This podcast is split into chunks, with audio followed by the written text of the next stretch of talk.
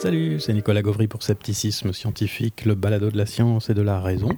Et aujourd'hui, on va parler des intelligences multiples de Howard Gardner. Euh, je vous préviens, je préviens tous les formateurs et enseignants, ça va être un petit peu critique.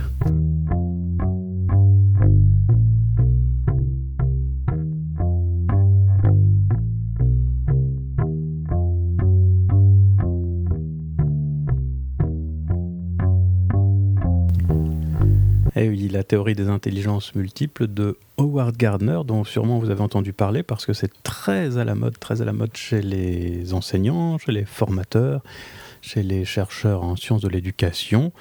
Euh, j'ai eu l'idée d'en parler ici pour deux raisons. D'abord parce que je suis passé très récemment sur France Inter face à quelqu'un qui défendait les intelligences multiples.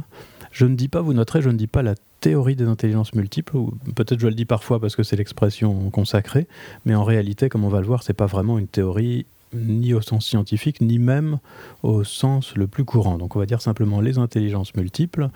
Et donc voilà, je me suis retrouvé face à quelqu'un qui défendait cette vision des choses et j'ai eu envie d'aller un petit peu plus dans le détail. Et d'autre part, euh, je viens de finir le le chapitre consacré à ces questions dans l'excellent livre qui porte sur l'intelligence, je crois qu'il a été traduit en français d'ailleurs, qui s'appelle euh, QI et intelligence humaine de Macintosh. Euh, donc ça doit être ça en français. Et, donc c'est un livre vraiment que je recommande à tous ceux qui veulent creuser vraiment et avoir une vision euh, profonde de ce que c'est que l'intelligence, comment c'est mesuré en psychologie, euh, comprendre pourquoi les psychologues sont convaincus presque tous par euh, les mesures de QI, avec bien sûr toutes ses limites, euh, mais malgré tout, ça reste une mesure vraiment bien établie, et il y a des bonnes raisons à ça qui sont vraiment exposées dans le livre. Voilà, je vous conseille ça. Et donc, il y, y, a une partie qui s'attaque à cette question des intelligences multiples et c'est même un, chapitre un peu plus large, en fait, qui aborde pas seulement les intelligences multiples, mais la question plus générale de savoir est-ce que, avec les mesures classiques d'intelligence, les mesures de QI, donc vous connaissez sûrement le WISC, la VICE, le KABC, voilà, toutes ces, toutes ces batteries de tests qui permettent d'obtenir un quotient intellectuel qui sert de mesure d'intelligence, est-ce qu'il n'y a pas quelque chose qu'on rate là-dedans? C'est-à-dire, est-ce que quand on mesure le QI, on a vraiment une idée générale de ce qu'est l'intelligence de la personne qu'on a testée? Donc c'est pas sur ça euh, exactement, c'est-à-dire sur la justification du fait que oui, on a une, vision générale de quelque chose euh, que, va porter cet épisode, mais sur la question de savoir ce qu'on peut proposer d'autre qui n'est pas pris en compte par le QI et qui pourtant pourrait légitimement être appelé une, de l'intelligence, une partie de l'intelligence. Alors il y a eu des, réflexions là-dessus et, les intelligences multiples, l'idée de Gardner euh, est seulement une des propositions. Une autre proposition, je vais, juste en dire un petit mot brièvement pour vous dire que les, psychologues, parce que c'est quelque chose qu'on entend parfois, on dit les psychologues sont opposés aux idées de Gardner parce qu'ils ont leur, leur précaré, ils ont leur, leur test de QI là, qui marche depuis un siècle, et puis euh, c'est une sorte de sophisme de l'ancienneté, voilà, ça fait un siècle qu'on utilise ça, on ne va pas changer maintenant. Et puis surtout, on est devenu célèbre en développant les tests de QI, donc maintenant, on ne veut pas entendre parler d'autre chose. Mais c'est pas ça en fait qu'il y a derrière. Alors, je dis pas que ça joue pas du tout, mais enfin, euh, il y a d'autres euh, psychologues qui proposent d'autres manières d'élargir le champ d'études de l'intelligence, euh, qui, qui expliquent que certains certaines composantes de ce qu'on pourrait légitimement appeler de l'intelligence ne sont pas prises en compte par le QI et que c'est dommage. Et ces, ces gens-là sont parfois écoutés. Et c'est le cas par exemple de Sternberg, donc un autre une autre personne dont on parle souvent quand on souhaite élargir la définition de l'intelligence telle qu'elle est prise en compte en psychométrie, c'est-à-dire quand on mesure la cognition. Euh, voilà, Sternberg, par exemple, dit eh il y a quelque chose qui n'est mal pris en compte par, le, par les tests du QI, euh, c'est par exemple l'intelligence pratique. C'est-à-dire, c'est bien beau de savoir faire des tests abstraits, des choses sur, sur des puzzles, etc. Mais dans la vie de tous les jours, on est confronté à des problèmes très pratiques. Et dit-il, c'est une autre sorte d'intelligence qui est là en œuvre, euh, qui permet d'appliquer à de la vie de tous les jours euh, des. Voilà, des, nouvelles solutions, de trouver des solutions, de savoir comment faire. Et cette intelligence pratique, dit-il, est mal mesurée par le QI. Alors cette idée-là est modérément validée, mais quand même, elle, est un peu validée par, par certains tests qui montrent que effectivement les, les compétences pratiques, disons, sont moyennement liées, mais donc pas fortement liées au QI, et que donc le QI échoue à mesurer un petit peu tout ça. Alors il y a toute une théorie là-dessus, la théorie de l'apprentissage implicite, des connaissances tacites, euh, qui développe ça, et voilà, des théories qui disent en fait, dans la vie, on apprend des choses qu'on ne peut pas exprimer, donc qui restent euh, du domaine euh, de l'implicite. On ne sait pas l'exprimer, on ne sait pas dire, mais on a une sorte de connaissance, donc on, sait ce qu'il faut faire dans telle ou telle situation. Les critiques qui sont faites à Sternberg, parce que c'est la théorie de Sternberg est, pardon, est bien hum, établie, si on veut, hein, elle, est basée sur, sur des faits assez solides, mais on lui rétorque parfois qu'en fait ce qu'il appelle l'intelligence pratique, eh c'est peut-être plutôt de l'expertise que de l'intelligence, et ce sont deux choses différentes. L'expertise, c'est quelque chose qui se développe à partir de l'intelligence, bien sûr, mais qui dépend beaucoup plus de l'entraînement dans un domaine particulier que de l'intelligence. Donc c'est pas tout à fait la même chose. Euh, pour donner bien la différence, on a, il, y a eu, des études sur les compétences au jeu d'échecs, par exemple. C'est typiquement un jeu pour lequel on dit qu'il faut être intelligent pour réussir. Eh bien en réalité, quand on regarde le niveau des joueurs d'échecs débutants, eh bien, il y a un fort lien avec l'intelligence, effectivement. Mais quand on regarde le lien entre l'intelligence et le niveau des, champions, là, on trouve plus de lien. C'est-à-dire qu'en fait, ça ne veut pas dire qu'ils ne sont pas intelligents, hein. ils ont été sélectionnés sans doute parmi les personnes les plus intelligentes, mais ça veut dire que l'entraînement, a tellement plus d'effets euh, au fil des années, parce que c'est ça qui développe l'expertise, que euh, l'intelligence, la capacité à comprendre de nouvelles choses, etc., que finalement, c'est l'entraînement qui, compte le plus. Et est-ce qu'on peut vraiment appeler l'entraînement, si c'est ça qui compte, si c'est l'expertise et l'entraînement qui compte, est-ce qu'on peut vraiment appeler ça de l'intelligence? Bah, on, voilà, on peut penser que oui ou non, en tout cas c'est discutable. Et c'est pour ça que tout le monde n'est pas d'accord avec Sternberg, mais enfin on, ne dit pas que euh, Sternberg est, un, est un fumiste. Hein. voilà. Il est, sa, sa, voix est reconnue, il est considéré. Euh, c'est quelqu'un voilà, d'important en psychologie sur ces questions-là. Il y a d'autres euh, théories, si on veut, d'autres pistes en tout cas, pour explorer d'autres types d'intelligence.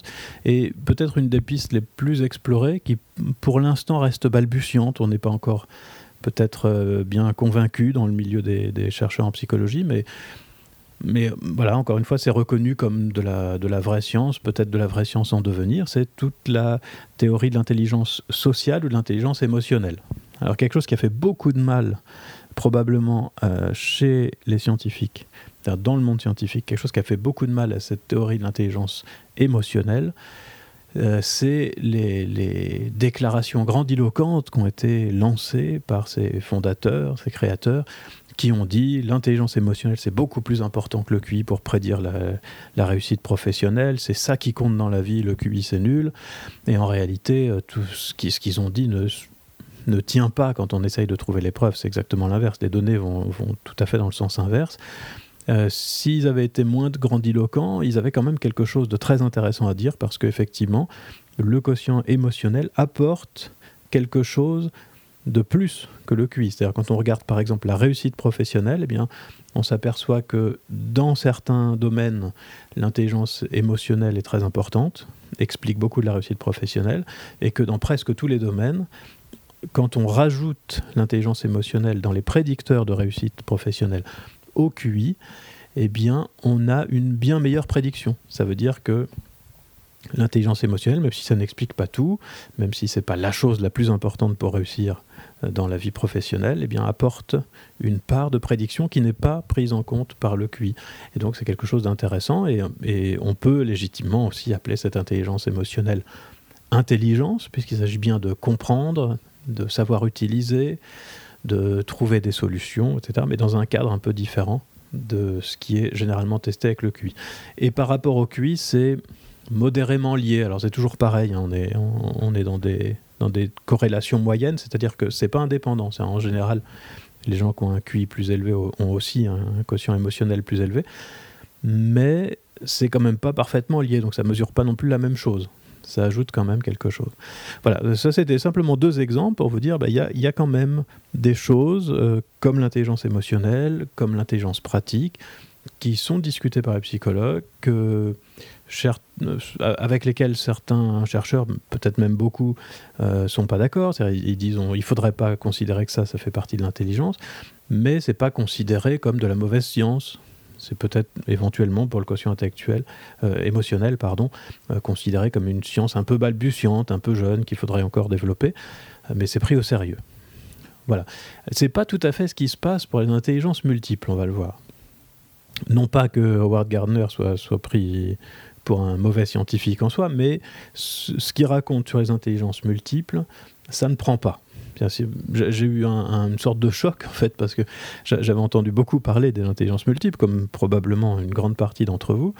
Euh, on en entend parler partout. On nous dit que c'est la révolution euh, dans le monde de, de la mesure de l'intelligence. Je me souviens qu'il y a eu un numéro spécial. Je ne sais pas si c'était Le Point, le Nouvel Obs. Enfin, voilà, il y a régulièrement des numéros spéciaux pour nous expliquer que c'est une vraie révolution et que c'est comme ça maintenant ça, c'est ce que disait euh, sur France Inter la personne qui était en face de moi. Elle disait autrefois on mesurait l'intelligence par le QI et aujourd'hui on s'est rendu compte qu'il y avait plusieurs sortes d'intelligence. C'est pas du tout ce qui se passe quand on regarde la littérature scientifique. Il y, a un décalage total. Dans la littérature scientifique, les intelligences multiples de Gardner ne sont quasiment jamais citées, sauf par Gardner et ses étudiants. Voilà, ce qui est un signe que ça n'a pas pris. C'est pas c'est pas forcément le signe que c'est pas bon, hein, mais c'est un signe en tout cas que ça n'a pas convaincu la communauté. Et pourtant, bah, les psychologues sont au courant que ça existe, hein, parce, que, parce que Gardner est quand même célèbre, parce qu'il il publie correctement, etc. Donc ils, savent que ça existe, mais ils ne sont pas convaincus. Alors on va essayer de voir pourquoi, et voir surtout que ça n'est pas pour ce qu'avance souvent les tenants de l'intelligence multiple, donc, dont, je vous parlais tout à l'heure, et qui disent en fait, si ça n'a pas pris, c'est uniquement parce que les gens sont opposés à Gardner, parce qu'ils sont attachés à cette vieille idée euh, d'une intelligence unique, euh, etc. Alors en fait, c'est pas ça. Et on va détailler un petit peu les critiques, peut-être les plus importantes, euh, qui sont faites aux intelligences multiples de Gardner.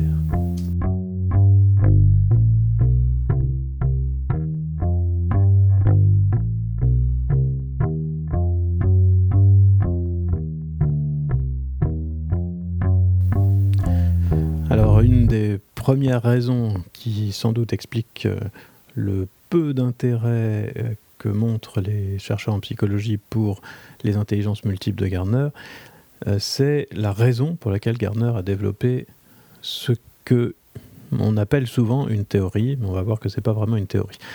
En réalité, il et Gardner le dit presque comme ça, hein, il a développé cette idée des intelligences multiples, non pas pour des raisons scientifiques, mais pour des raisons qu'on pourrait dire humanistes ou morales. Alors c'est très bien d'avoir évidemment des raisons humanistes ou morales, mais c'est pas ça qui fonde euh, correctement une théorie scientifique.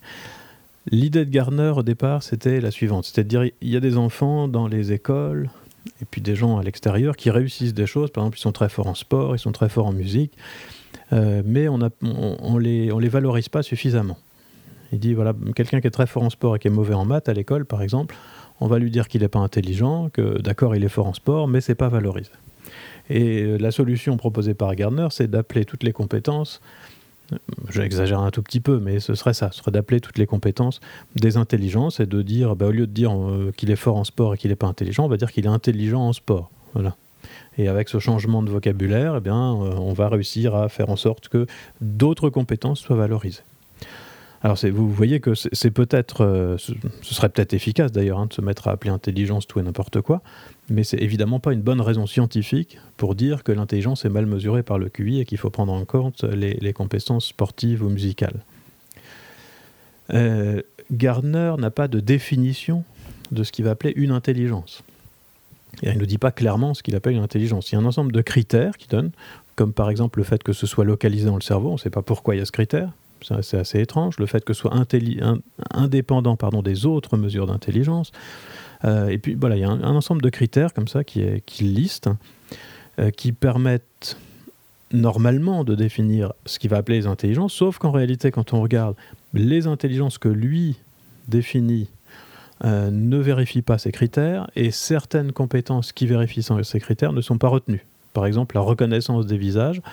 Euh, Gardner dit, bah, c'est vrai, oui, la reconnaissance des visages, il y a des différences, il y a des gens qui reconnaissent bien les visages, d'autres pas. Euh, eh bien ça, ça vérifie tous mes critères, mais comme c'est pas valorisé dans notre société, on va pas le mettre. Et donc il décide de pas mettre d'intelligence de reconnaissance des visages. Le nombre d'intelligences varie régulièrement, ça a changé, c'était 7, ça a été plus, ça maintenant c'est 8 dans, dans, ce que j'ai lu là de, dans, les dernières choses que j'ai lues, mais ça, voilà, ça varie euh, sans arrêt. Donc c'est même pas une théorie fixe. ça change tout le temps. Il n'y a pas de critères pour définir différentes intelligences, mais il y a quand même des prédictions, puisqu'il nous dit, puisque Gardner nous dit, eh bien, c'est les différentes intelligences, donc on va garder les 8. Hein, les 8 qu'il a, qui, qui, sont les plus stables, disons, c'est le noyau des intelligences selon Gardner. On a l'intelligence linguistique, l'intelligence logico-mathématique, qui est bien mesurée par les tests de QI, l'intelligence visio-spatiale, donc la capacité à faire des, puzzles un petit peu, euh, l'intelligence musicale, kinesthésique, donc liée, euh, liée au, corps, euh, naturaliste, la, capacité à comprendre les, les, sciences de la vie par exemple, et les deux dernières sont les intelligences interpersonnelles et intrapersonnelles. Voilà, les huit intelligences définies par Gardner. Et donc, une des rares choses qu'il nous affirme sur ces huit intelligences, c'est qu'elles sont indépendantes. Donc ça veut dire que normalement, si on les mesure et qu'on calcule des coefficients de corrélation qui nous disent si c'est lié ou pas, on devrait trouver des coefficients de corrélation autour de zéro qui nous disent qu'il n'y a pas de lien entre l'intelligence linguistique et l'intelligence logico-mathématique, par exemple. Or, il se trouve que l'intelligence linguistique, l'intelligence logico-mathématique et l'intelligence visio-spatiale, donc les trois premières définies par Gardner, sont mesurées, très directement dans les tests de QI, parce que vous savez que dans les tests de QI, on n'a pas seulement le QI total, on a aussi des sous-scores, on a des scores différents, et il y a des scores qui correspondent à l'intelligence linguistique, souvent on, appelle ça l'intelligence cristallisée. L'intelligence logico-mathématique, ça correspond assez bien à ce qu'on appelle l'intelligence fluide, et puis l'intelligence visio-spatiale de Garner, ça s'appelle comme ça, ça s'appelle l'intelligence visio-spatiale.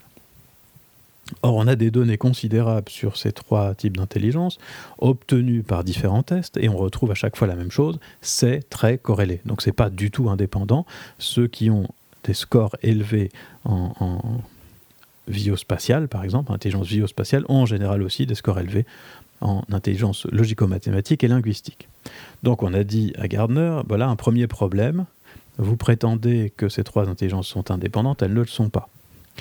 Autre problème, et après je donne la réponse de Garner, autre problème identique se pose avec les deux derniers, euh, deux dernières intelligences de Garner qui sont l'intelligence interpersonnelle et intrapersonnelle, et ça correspond assez bien à ce que d'autres psychologues appellent l'intelligence sociale d'un côté et l'intelligence émotionnelle de l'autre.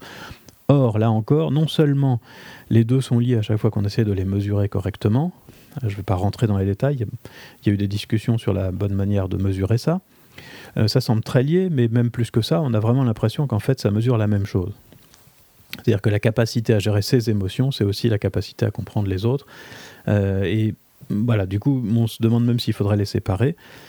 Euh, et ça, pareil, voilà, on, dit à Gardner, ben, les deux dernières, c'est pareil, c'est très lié, probablement ça mesure la même chose.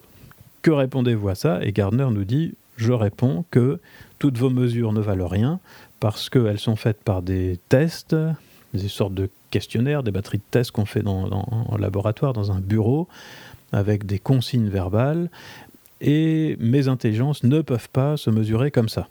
Voilà. Alors on lui dit, eh bien alors, dites-nous comment mesurer vos intelligences, qu'on puisse vérifier qu'elles sont indépendantes. Et là, il répond qu'il n'est pas là pour mesurer quoi que ce soit. Et c'est là que vous voyez que ce n'est pas une théorie scientifique, les intelligences multiples de Gardner. Parce que quelqu'un qui dit, mes intelligences sont indépendantes les unes des autres, mais il n'existe aucun moyen de les mesurer. Et si vous, vous les mesurez, je vous dirais que ça ne marche pas parce que c'est fait avec un test, euh, ben, ça veut dire que c'est pas testable. Voilà, donc il déclare qu'il existe quelque chose qu'on ne peut pas mesurer et qui a telle et telle propriété. Ça n'est pas une théorie scientifique. Et alors, on pourrait dire, ben, c'est peut-être une théorie au moins au sens euh, usuel, c'est-à-dire une hypothèse, hein. quelque chose comme ça. Moi, j'appellerais plutôt ça une idée, mais voilà, disons une hypothèse. Est-ce que c'est vraiment une hypothèse? Ben, c'est même pas suffisamment. Vous avez entendu quand je vous, disais comment il, présente ces choses, c'est même pas bien construit. C'est-à-dire, il, manque quelque chose pour que ce soit une hypothèse précise. Disons, voilà, c'est une hypothèse, mais c'est pas une hypothèse précise. Parce que quelqu'un qui vous dit, il y a des intelligences, en voici 8, mais en fait, on pourrait en mettre deux autres, ou en enlever, ou changer ça, et, qui n'a pas de critères pour au moins nous dire quelles sont les différentes intelligences qu'il faut prendre en compte. Pourquoi est-ce qu'on ne va pas prendre la reconnaissance des visages dans les intelligences. Pourquoi est-ce que c'est pas une intelligence? Il nous dit parce que c'est pas valorisé dans la société. Mais c'est justement parce qu'il trouvait que le sport n'était pas assez valorisé, ou les compétences manuelles, euh, qu'il a appelé ça une intelligence. Donc il y, a quelque chose d'assez étrange là-dedans. Et voilà, c'est pour ces raisons-là, et non pas pour conserver un précaré ou, ou, une puissance ou je ne sais quoi, que les psychologues ne sont pas convaincus par l'idée des intelligences multiples de Garner, et je pense que même ceux qui seraient convaincus, de toute manière, ne peuvent pas faire grand-chose, parce que comment voulez-vous faire de la recherche sur quelque chose qui n'est pas mesurable euh, et qui n'est pas défini? Euh, Ça devient évidemment un petit peu compliqué.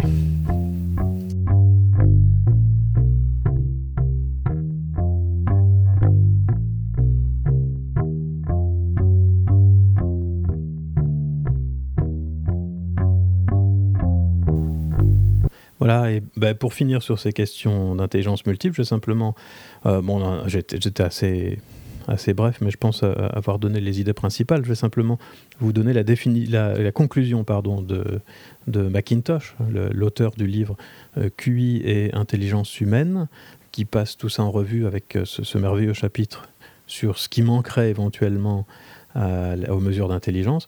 Et Macintosh conclut en disant que l'idée de, de Gardner de faire en sorte qu'on reconnaisse mieux certaines compétences est, évidemment tout à fait honorable. Et il se demande simplement est-ce que appeler ça intelligence, c'est vraiment la bonne solution? Il se pose aussi la question de savoir si c'est vrai que, comme le dit Gardner, les autres compétences sont, sont, tellement moins valorisées dans la société. Et il prend comme exemple la comparaison entre un grand joueur de football, une star du rock'n'roll et un chercheur. Et il se dit, je n'ai pas vraiment l'impression que le, la star de rock soit moins appréciée ou moins valorisée que le chercheur. Euh, qui pourtant, a priori, a quelque chose qui ressemble plus à l'intelligence telle que mesurée par le QI, alors que euh, la, rockstar a plutôt quelque chose comme l'intelligence musicale de Gardner, que pour l'instant on n'appelle pas intelligence. Voilà. Et alors pour finir, je, je, répéterai aussi ce que disait Franck Ramu sur cette question, où il disait qu'en fait, toutes ces choses que, dont Gardner nous dit il faudrait qu'on les étudie, il faudrait qu'on les valorise, etc., sont déjà étudiées. À défaut d'être valorisées, je ne sais pas si c'est suffisamment valorisé, ça c'est une question politique, c'est pas une question scientifique, de savoir si c'est suffisamment valorisé ou pas. Euh, mais elles sont déjà étudiées. Et par exemple, les compétences musicales, on n'appelle pas ça généralement de l'intelligence musicale. Après tout, on pourrait, pourquoi pas, mais c'est étudié. Voilà, il y, a des chercheurs qui travaillent là-dessus. Euh, pareil pour le sport. Il y a, médecine, pardon, y a de la, psychologie du sport qui essaye de voir comment, comment on trouve la motivation, ce qui explique aussi les compétences sportives euh, du côté psychologique, etc. Il y a beaucoup de travaux. La seule différence, c'est que, contrairement à Gardner, on n'appelle pas ça des intelligences, on appelle ça des compétences ou des capacités ou des dons ou je ne sais quoi. Et par exemple, comme, euh, comme on a déjà parlé des surdoués plusieurs fois, eh bien, on parle plus généralement de haut potentiel. Euh, haut potentiel intellectuel, ça veut dire euh, surdoué au sens où on l'entend habituellement, c'est-à-dire avec un QI très élevé, mais il y a aussi beaucoup d'études sur les hauts potentiels artistiques, les hauts potentiels en leadership, les hauts potentiels créatifs, donc c'est encore autre chose d'un petit peu différent.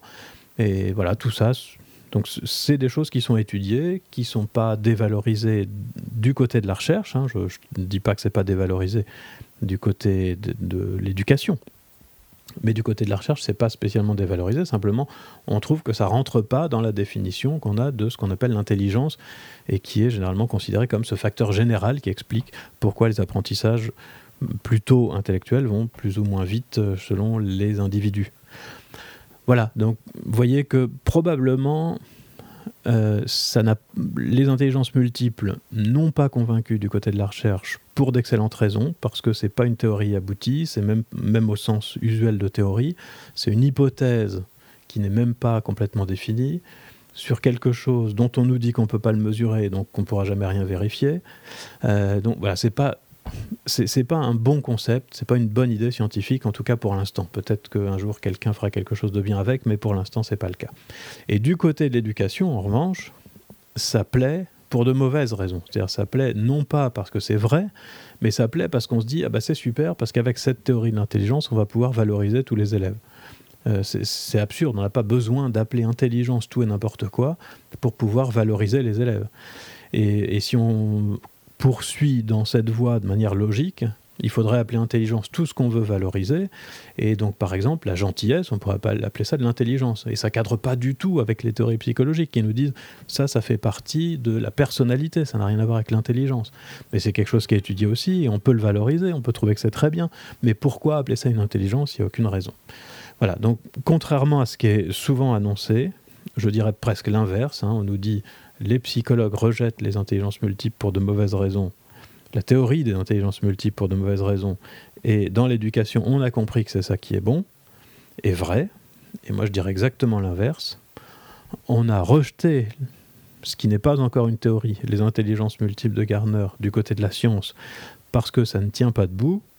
Et au contraire, du côté de l'éducation, on l'a valorisé, on l'a accepté pour de très mauvaises raisons, c'est-à-dire pas parce que c'est juste ou que c'est validé ou qu'il y a des arguments pour, mais simplement parce que c'est perçu comme bien, bon pour les élèves, c'est perçu comme euh, quelque chose de moralement défendable, parce qu'on va pouvoir dire du bien de tous les élèves, euh, sans faire l'effort de, dire que l'intelligence, ça n'est pas tout. Parce que les gens, les psychologues qui travaillent sur l'intelligence n'ont pas dans l'idée j'espère que c'est le cas de tout le monde, presque, euh, non pas dans l'idée que l'intelligence est la mesure euh, extrême de la qualité d'un être humain, évidemment.